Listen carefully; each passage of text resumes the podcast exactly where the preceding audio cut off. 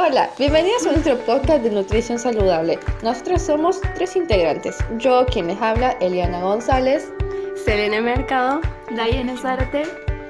Se consigue el pan 100% integral en supermercados. Nosotros estuvimos investigando de distintos supermercados diferentes marcas de pan, supuestamente integrales, observando si realmente contienen lo que debe.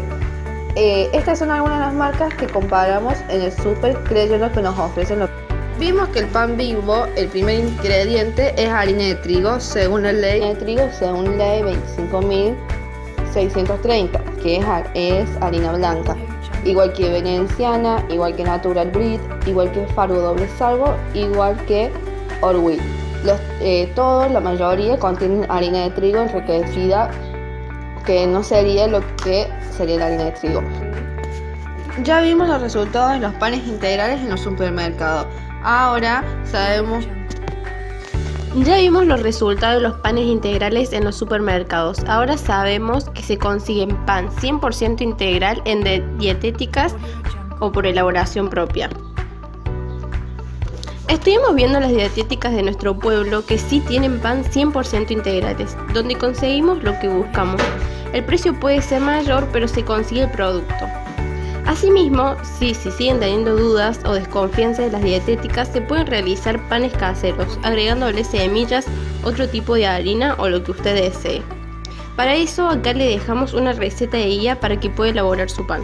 Los ingredientes que necesitamos para la esponja son una cucharadita y media de levadura, agua tibia, una cucharadita y media de azúcar y para armar el pan se necesitan 500 gramos de harina integral, la esponja, 200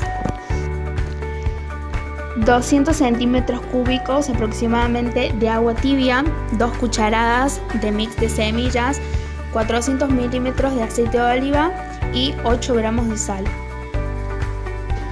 Para activar las semillas necesitamos poner, poner 2 cucharadas mix de semillas y taparlas con agua y dejarlas reposar de 2 a 4 horas.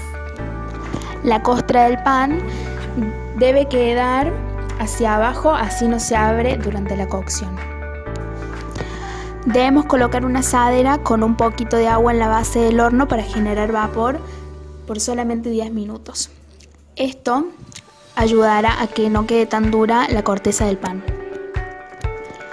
Para tener una tremenda cobertura de semillas y para que queden bien pegadas, lo que hay que hacer es activar una cucharada mix de semillas y 5 minutos antes de sacar el pan por completo del horno, lo agregamos y lo llevamos otra vez al horno para que se sequen y se queden pegadas.